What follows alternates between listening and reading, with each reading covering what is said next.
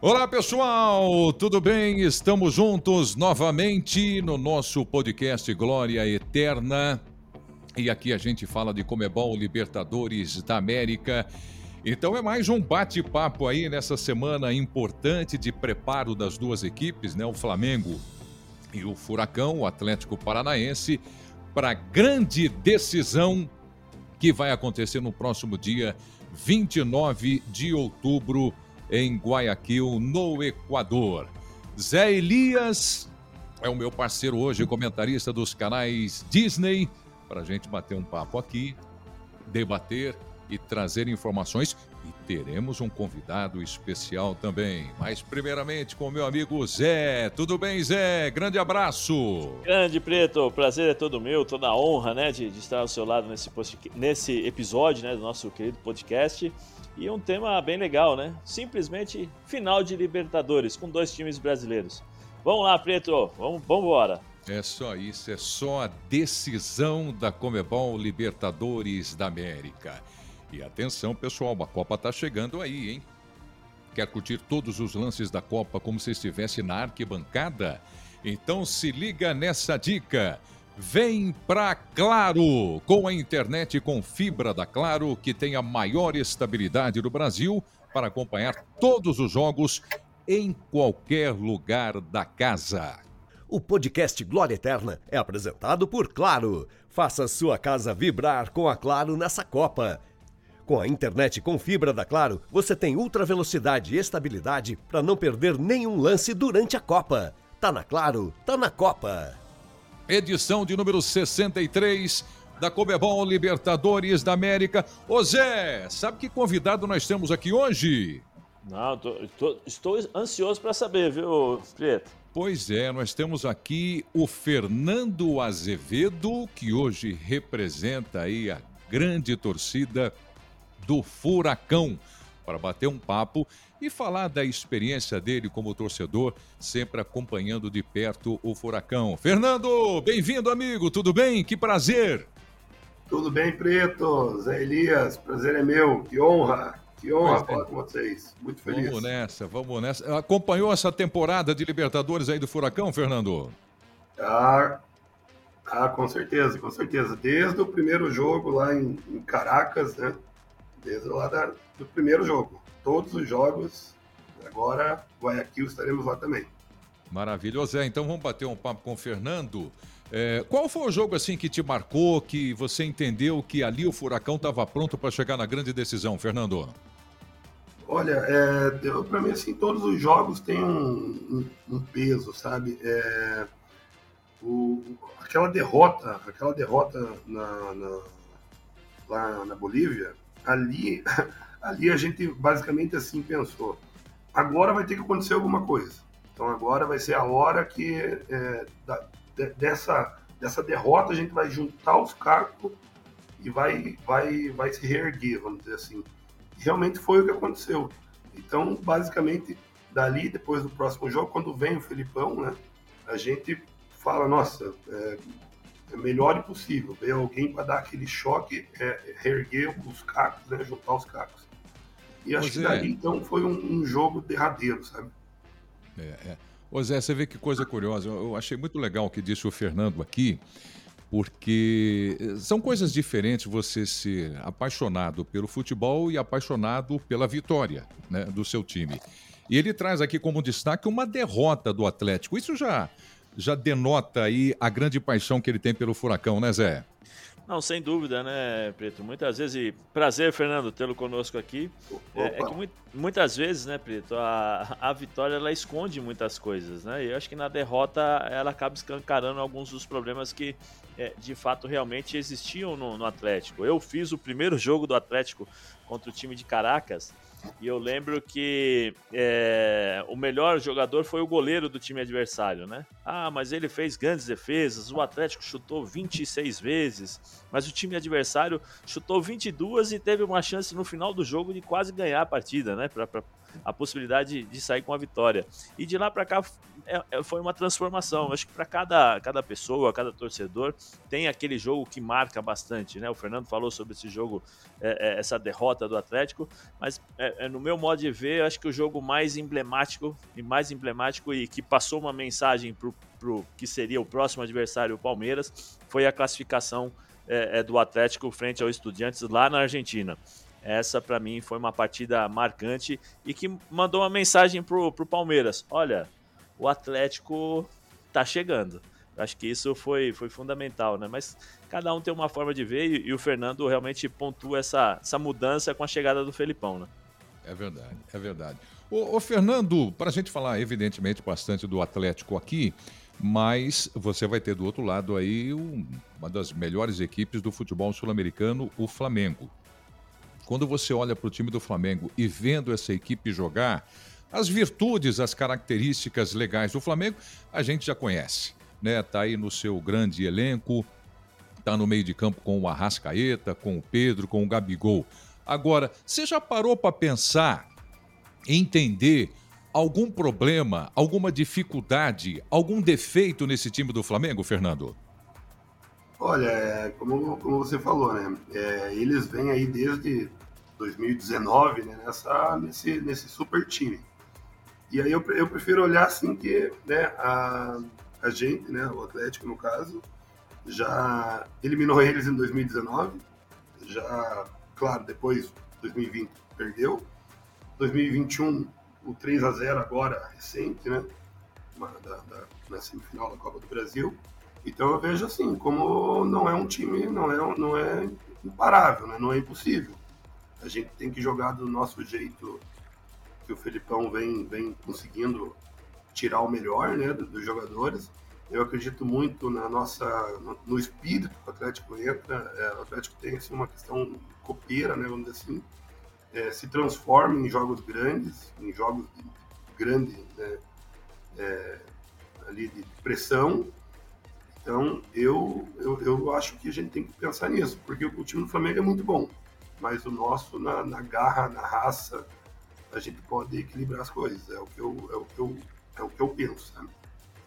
Ô Zé, eu tenho nos programas que eu apresento né, na, na, na ESPN, Star Plus, o Linha de Passe, por exemplo, a gente já discutiu bastante a respeito de encaixes, né? De adversários que incomodam. Por exemplo, eu já ouvi muita gente dizendo o seguinte, os comentaristas, é claro. Olha, se tem um time que incomoda o Palmeiras num confronto, é o São Paulo. São Paulo já mostrou isso no Campeonato Paulista, na Copa do Brasil e tudo mais. E com relação ao Flamengo, já ouvi dizendo também que, olha, se tem um time que dificulta as coisas para o Flamengo, é o Fluminense. E como o Fernando mesmo já disse, o próprio Atlético Paranaense. Como é que você vê esse encaixe, essas dificuldades nesse grande confronto, né, nessa decisão brasileira, Zé? que nós vamos ter aí Flamengo e Atlético? É, Preto, eu, eu, a gente está até brincando aqui, né? Porque o Fluminense ganhou do Flamengo nesse último final de semana. E durante a transmissão nós estávamos na redação e, e brincávamos falando o seguinte, né? O Atlético Paranaense poderia colocar a camiseta do, do Fluminense para jogar contra o, Fluminense, contra o Flamengo nesse sentido, né? De, de realmente criar um impacto, é, um, um, impacto emocional, né, sobre o Flamengo, porque o Flamengo tem um comportamento totalmente diferente quando joga contra o Fluminense. Mas é, eu, eu acho assim, Preto, eu acho que o, o Atlético ele tem o seu jeito de jogar, é o estilo Felipão, Turra é um time muito aguerrido, um time que, que marca muito forte, que é, é sabe das suas limitações, né? É, então acho que isso é, o, é, é, a grande força do Atlético. Ele sabe das suas limitações e ele sabe o que ele pode é, dificultar para os times adversários e tirar proveito daquilo que é, são os seus pontos fortes. Por exemplo, o, o Vitor Roque lá na frente, é, você tem aí o, o que muitas vezes eu, eu fiz o jogo contra o Olímpia é, em Curitiba, que foi um dos principais jogadores, e no jogo contra o Palmeiras entrou e acabou decidindo, mudando um pouquinho a forma de jogar. Então o Atlético tem essa, essa versatilidade em determinados momentos. Mas o que predomina muito e o que deve predominar muito o Atlético, até por conta das duas partidas que jogou contra o, o próprio, o próprio Flamengo, né? É um time mais organizado defensivamente, tentando jogar no erro do, do próprio Flamengo o que dificulta um pouquinho mais para o Atlético, né? Mas por ser uma final, eu acredito que o Atlético Paranaense não deva ficar só ali atrás esperando, porque ele vai precisar sair um pouquinho para jogar, ele vai correr, é, é, eu acho que ele deve correr alguns, alguns riscos, né? Não todos, mas alguns riscos para tentar a vitória. É, e acho que o encaixe que se, nós estamos falando sobre características, né? É, nesse caso, eu acho que não, não cabe muito, porque nós estamos falando de características opostas. De um time que sabe marcar muito forte e de um outro time que sabe é, é, é, jogar com a bola nos pés, né? Que provavelmente deve ser o Flamengo segurando um pouco mais a bola, tendo um controle mais do jogo e o Atlético se defendendo um pouquinho mais. Mas vale lembrar, o Atlético, quando, quando jogou contra o Flamengo no Rio de Janeiro, né, o Atlético teve muitas dificuldades de parar o, o, Flamengo. O Flamengo criou várias oportunidades, o Kelvin tirou bola em cima da linha, bolas na trave, né, lances na trave. Então acho que a postura do Atlético tem que ser um pouquinho mais. É, é, tem que ser um pouquinho diferente daquilo que aconteceu nos últimos dois jogos, quando eles tiveram esse tipo de, de enfrentamento. Mas eu não vejo essas características casando, não. Eu acho que são, são estilos opostos e que devem se confrontar em relação à, à maneira de jogar. O Fernando, ah, agora há pouco eu falei sobre é, jogadores individuais do Flamengo que desequilibram, que fazem a grande diferença, né? O Arrascaeta, o Pedro, o Gabigol, o Everton Ribeiro. É, e para o Dorival Júnior, quando ele olhar para esse time do Atlético em campo, onde é que está a grande preocupação dele? Seria o vizinho dele na lateral ali, o Filipão? Seria a experiência do Fernandinho? O Vitor Roque? Algum outro jogador? Como é que você vê isso, Fernando? Então, eu, eu vejo assim, é, eu vejo o, o, conjunto. Eu vejo o conjunto, começa pelo, pela lateral, pelo, pelo, pelo Felipão, né? Um cara que, pô, não, não precisamos nem falar dele, do currículo dele, né? de tudo que ele representa para o futebol brasileiro. E daí passa pela, pela ótima retorno do Fernandinho, que é um ídolo pra gente, que deu aquela moral para todo mundo, a experiência dele. O cara estava sendo campeão da Premier League né, há poucos meses aí, né? Então, e a, e a grande nossa, assim, o nosso talismã, o Vitor Roque. Então, é, eu acho que é bem é, é esse conjunto. Ah, o Thiago Heleno na defesa, que é um, é um leão, é um, é um, general, né? É o nosso general. Né? Com o Pedro Henrique, ele também, os dois juntos são uma, uma dupla forte. Então, eu, eu acredito muito no conjunto do Atlético e, e, e dentro você falou, essas, esses pontos, essas Fernandinho, Vitor Roque e Felipão são aí talvez o que, o que esse ano fechou mais ainda o, o time, sabe? Tá, e, e, e, com relação ao Felipão, a chegada do Luiz Felipe Scolari, um técnico campeão do mundo, um técnico que já faturou aí Libertadores da América, é, qual é o tamanho dele né, junto com essa história do Atlético recentemente? Nossa, é, é quando, ele, quando ele foi anunciado, é, nossa, né, todo mundo ficou meio, né, fazia tempo que ele não estava mais ali no, no, radar e tal, né, tipo, não vinha de uh, grandes uh, campanhas e tal, mas, mas é diferenciado, quando você vê um cara do tamanho do Felipão à beira do campo, é, eu fico imaginando os jogadores, assim, tipo, a gente percebia com outros treinadores que não era mesmo com o Valentim, por exemplo, não tinha, assim, essa, essa questão, tipo, uma família mesmo, né? Eu acho que o Filipão, o Filipão tem muito isso, né, da família escolar, né, ele, eu acho que ele conseguiu unir todos os jogadores, unir a, todo mundo, ele conseguiu unir a diretoria, a torcida, todo mundo junto em prol do mesmo objetivo, que é a conquista da, né, da Libertadores, esse sonho a gente tem aí desde sempre, né? 2005 a gente bateu na trave, né? Então, né, aquela derrota para São Paulo, né? não poder jogar na nossa casa, né?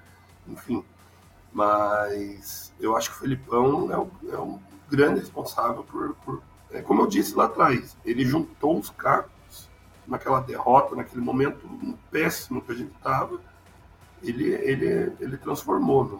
Então, eu vejo nele o grande líder que a gente precisava ali na, na beira do campo.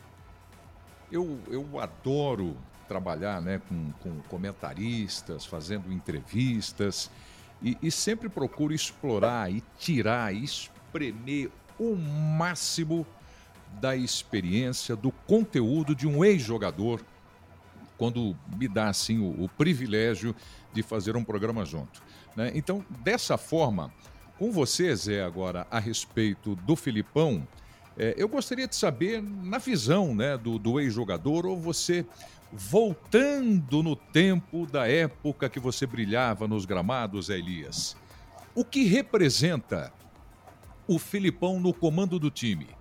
É, não exatamente na preleção, ou no trabalho na semana da decisão, ou num mês antes da decisão.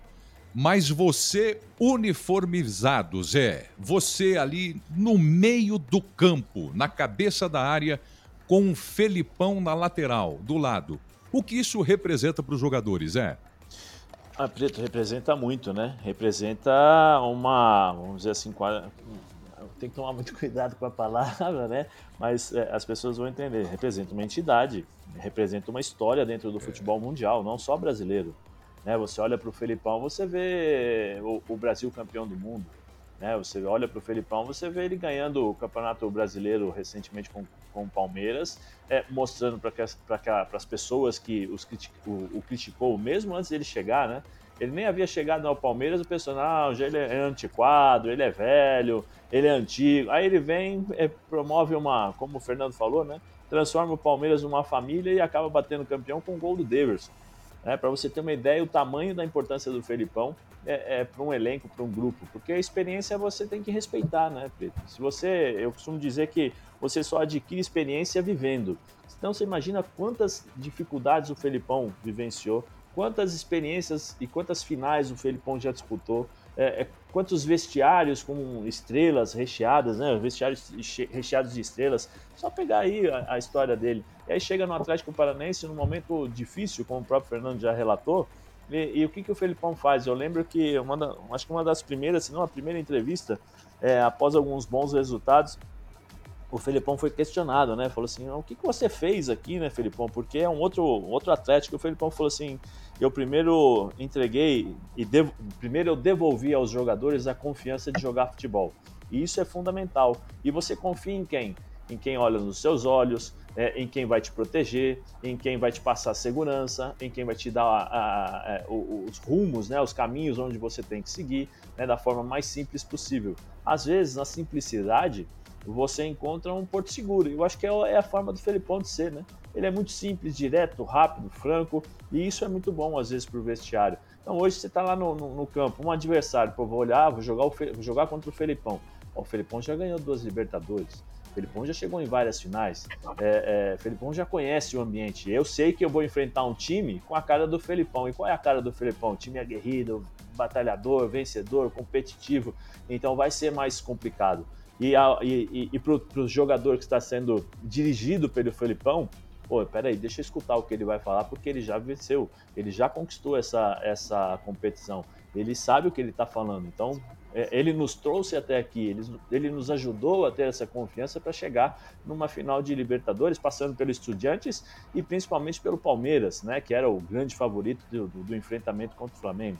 Então é, é, é, um, é um impacto muito grande para os ex, para os jogadores, tanto para os adversários como também para os jogadores que, está, que, ele, que, que estão sendo dirigidos por ele.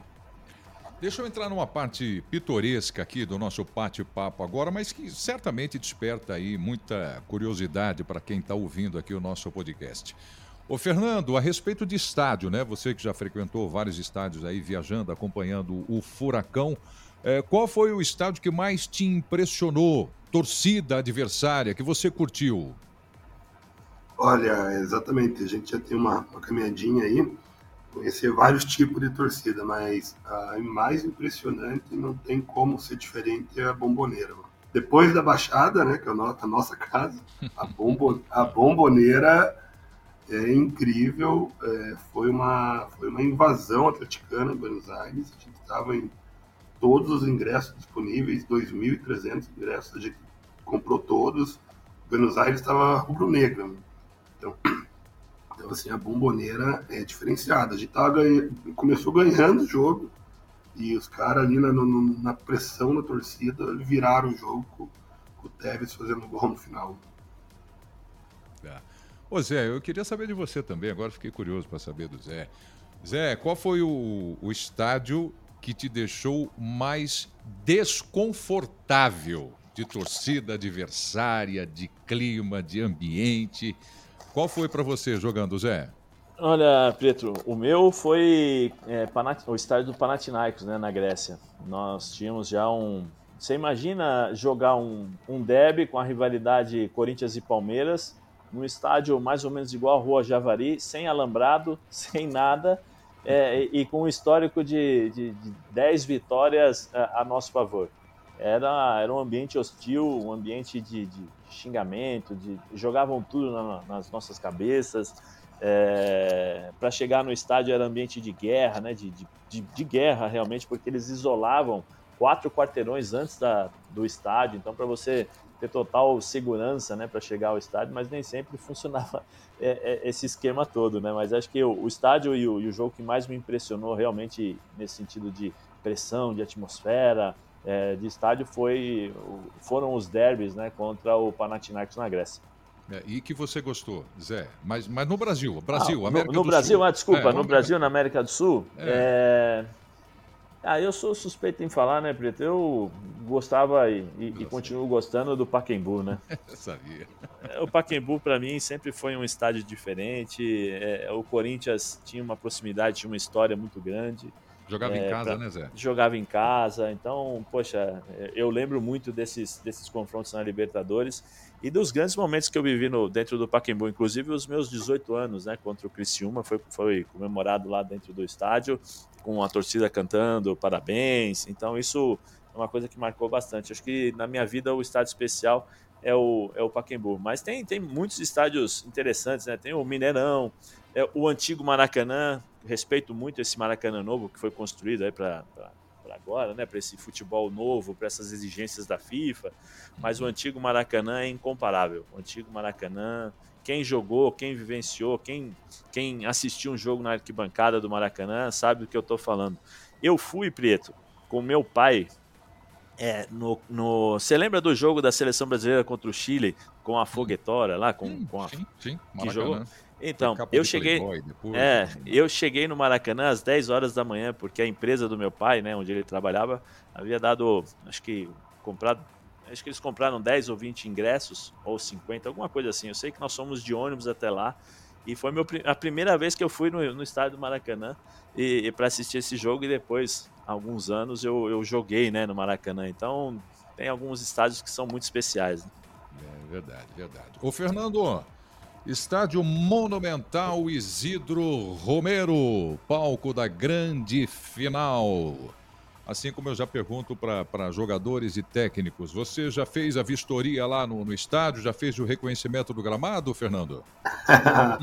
é, o, o, Alexandre Matos estava lá agora nessa semana, fez para gente lá um vídeo né, espetacular no, no story dele.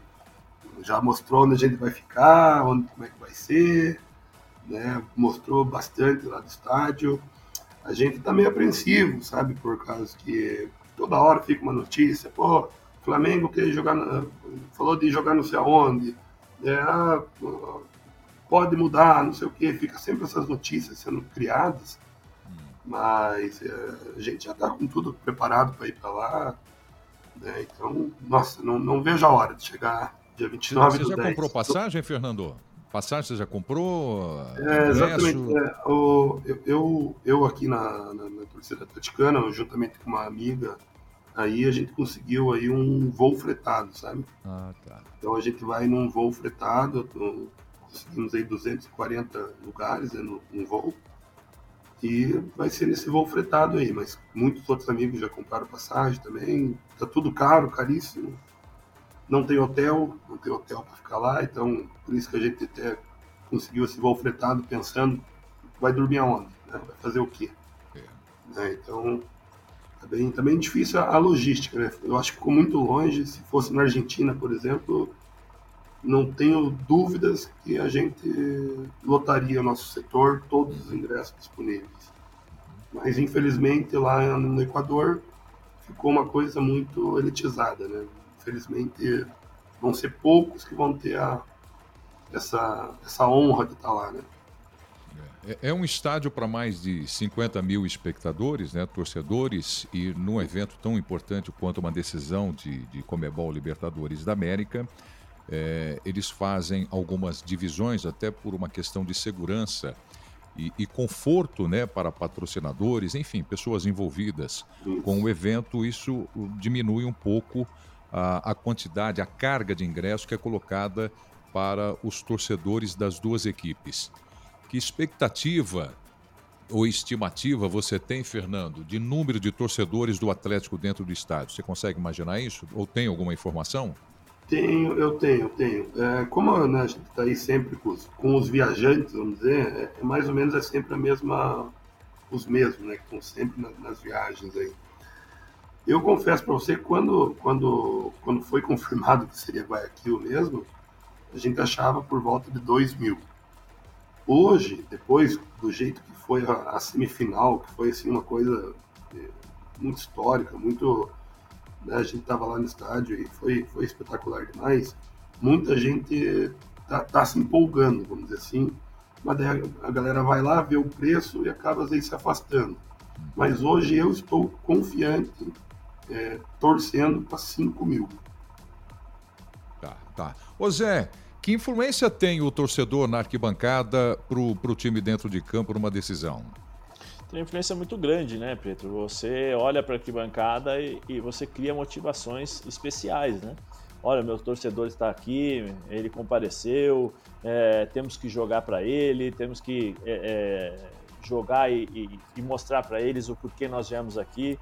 Cria-se já uma expectativa, né? Pelo menos alguns jogadores que eu conheço, que eu joguei, e eu também muitas vezes eu pensava assim, então você já fica imaginando é, o algo positivo, né, ganhando o título, comemorando com os torcedores, é, e assim, o fato de não estar sozinho, né, é, especialmente quando você tem uma final contra o Flamengo, né, Preto, que é a maior torcida do, do, do futebol brasileiro, acho que até da América do Sul, então você olha e fala, opa, peraí, eles fizeram muito para chegar onde eles estão agora nas arquibancadas. O próprio Fernando já nos mostrou aí, já nos disse que está é, tá muito caro a distância, a logística.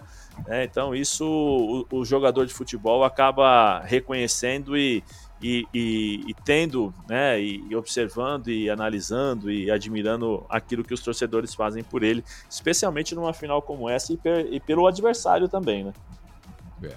Eu vou fazer uma pergunta para os dois agora, a mesma pergunta. Vou começar com você. É, não sei com quem eu vou começar. Vitor Roque. Né, vamos falar, vamos jogar uma luz aí nesse garoto, né? 17 anos, uma fera dentro de campo, um grande destaque da equipe do Atlético e é uma decisão. Uma decisão gigantesca de duas grandes equipes na Libertadores da América. Começa jogando Vai desde o início? Fernando. Tomara, tomara. Nossa, tomara, tomara que comece jogando. Que eu espero que sim, espero que ele é diferenciado, ele é, ele é incrível. É, é assim, é, é, muito bom ver ele jogar. A gente vê aqui, né, tipo, pessoalmente, né? É, assim, na baixada você vê mais próximo ainda do jogador, né? Então, cara, ele é diferenciado, ele pega na bola, é, é, é incrível, ele tem uma luz. E ele está sendo talismã, né? É, contra o Libertar, é, né? contra o, o, fez um grande jogo contra o, o Estudiantes, gol no finalzinho contra o Palmeiras, então ele tem que estar tá, tem que tá sim. E aí, Zé?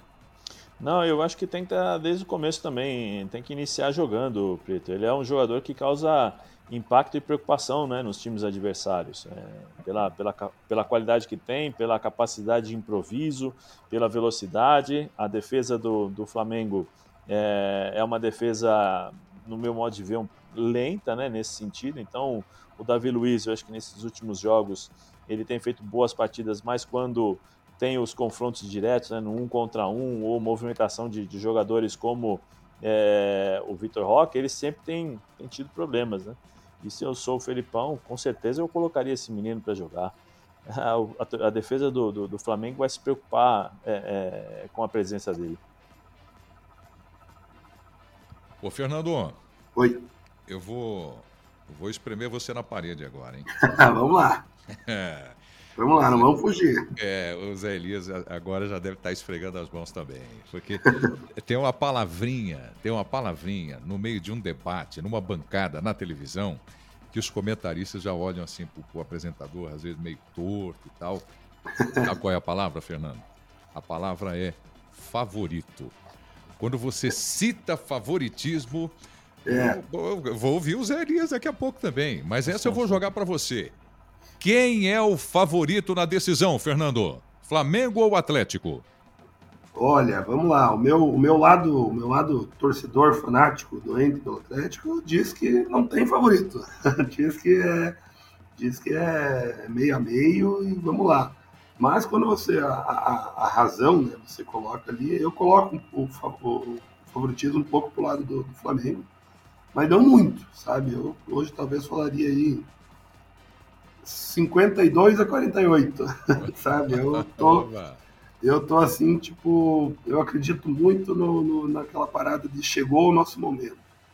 Eu acho assim que o jogo de, também, por ser uma final única, um jogo só, então pode ser que o jogo é bem é diferente, né? Então, e a gente já ganhou do Flamengo. A gente já ganhou do Flamengo ano passado com o Valentim de técnico, né? Então, e não era esse time de hoje que é, é muito melhor. Então eu, eu coloco um pouquinho favoritismo no lado deles, mas é, acho que a gente tem condições totais de, de na raça, na força, na, na, na dedicação tática ao que o Filipão colocar para ser feito, a gente levar esse título. É, ô, ô, Zé, segura aí, segura aí, Zé. Espera que eu vou chegar aí. Aqui tenho um gancho aqui do Fernando. É, eu, eu nem sei, nós estamos fazendo de, de forma remota, né? Esse bate-papo aqui, o nosso podcast Glória Eterna. E é a primeira vez que eu estou batendo um papo aqui com o Fernando, cara super agradável para a gente conversar sobre futebol. Não sei nem a sua idade, Fernando. Mas a final da Libertadores de 2005. Sim. O que, que você lembra? É, onde é que você estava? Como eu já disse, eu não sei a sua idade. Que, que memória que você tem? Eu tenho 32 anos. É, tinha, na época, eu tinha 15. Hum. É, é, né, tava começando a trabalhar né, ali no meu primeiro emprego e tal, da office boy. E eu lembro assim que quando a gente foi passando, né, eu lembro do jogo contra o Chivas, por exemplo, naquela época eu não tinha condição de ir pro estádio, não... o meu pai é coxa branca, então assim não foi uma coisa que veio de berço, assim, de tá, tá lá todo jogo desde criança, né? Então, só no momento que eu consegui trabalhar e pagar meu ingresso, eu pude ir num jogo. É, eu já ia no estádio, mas na, naqueles jogos da Libertadores não, não. É, eu lembro muito de, de, quando a gente elimina o, o Chivas, né? E daí se começa aquela, aquela guerra para o primeiro jogo ser na Baixada. Né? Então, nossa, a construção das, das arquibancadas tubulares, que já tinha sido usado no mesmo no mesmo, na mesma Libertadores, acho que Santo André usava, e, e sempre foi usado, né, em tudo quanto é lugar. É, foi tudo liberado por todos os órgãos competentes, e aí eu lembro muito né, da, da, do São Paulo fugindo né, da, da, Baixada, né, o São Paulo não, não querendo, junto com a CBF, assim, talvez se a gente tivesse jogado contra um outro clube não brasileiro, é, a gente podia ter tido uma, uma, uma poderia ter jogado em casa, talvez. Então daí ali a gente foi bem desmotivado, talvez, para o Beira Rio, né? Eu não pude ir no Beira Rio, não, não, tinha, não tinha condições na época. E depois em São Paulo a gente acabou né, sendo aquele pênalti, né? Poderia mudar o jogo ali no final do jogo, no final do primeiro tempo. O Fabrício, o Fabrício acabou errando. Talvez ali ia ser outro segundo tempo, daí o segundo tempo faz o segundo e daí já, já era, né? Infelizmente é, perdemos. Né? Foi, é bem, eu lembro bem assim, né? como foi. Foi doído demais, muito doído. É, eu, eu, foi uma grande decisão. Eu narrei, eu transmiti esse jogo também, essa decisão de 2005. Para a gente encerrar agora, Zé Elias. É, aqui é light, Zé. Estamos no podcast, fica à vontade. fica à vontade. Quer falar do favoritismo ou quer falar da expectativa sobre essa super decisão, Zé?